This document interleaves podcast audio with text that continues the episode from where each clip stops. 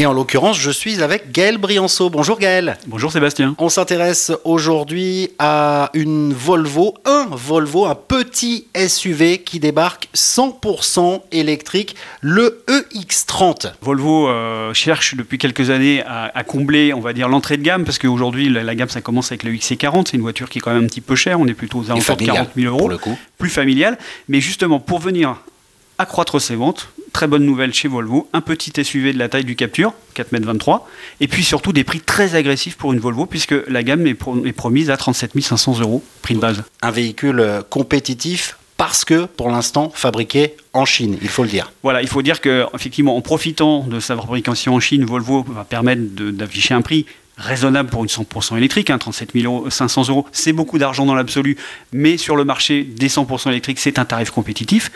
Le problème de cette fabrication en Chine, le, double effet qui se coule, c'est que l'année prochaine, en 2024, la voiture ne devrait pas bénéficier bah, du bonus CO2 pour oui, on en parlait la, semaine dernière avec la, Dacia Spring, qui dit euh, fin du bonus, dit peut-être fin de, cet aspect euh, compétitif euh, du véhicule, mais pour contrecarrer finalement cette annonce qui, qui devrait euh, arriver dans, les mois qui viennent, euh, Volvo a, pensé à, la suite. Quelques jours après la présentation de cette voiture, en fait, Volvo a annoncé que la production serait rapatriée en Belgique.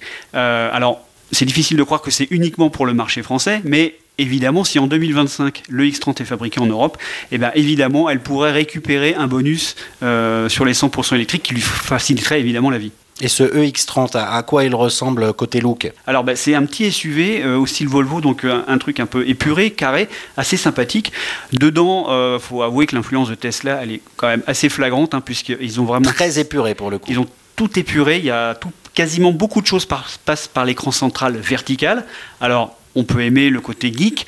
après, moi personnellement, devoir ouvrir la boîte à gants en appuyant sur un bouton, ça m'embête, d'autant que durant l'essai, l'écran s'est mis en rade. Il faut que ça marche. Ah, il faut que ça marche. Et en ce qui concerne euh, la conduite, euh, là aussi, un petit peu de, superflu euh, à noter, vous m'avez dit.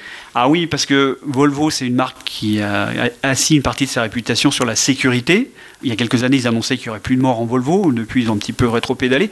Et on est assez surpris de constater que bah, la première, le premier RX30, bah, la puissance. L'entrée de, gamme. L'entrée de gamme, bah, c'est 272 chevaux. Et puis, si vous prenez une version à deux moteurs, donc quatre roues motrices, bah, vous avez 428 chevaux. Alors, un SUV de sport. Voilà, donc c'est rigolo, hein, euh, toujours un peu cet effet Tesla. C'est rigolo, mais franchement, on aurait bien échangé cette puissance contre plus d'autonomie euh, et puis peut-être euh, un truc un peu plus raisonnable parce que 428 chevaux, quand vous n'êtes pas habitué, ça peut surprendre. Le Volvo EX30 Caprice de Genot. Le dossier est à retrouver dans le numéro de l'Automobile Magazine, actuellement en kiosque. Merci beaucoup Gaël Brianceau, à bientôt. Merci Sébastien.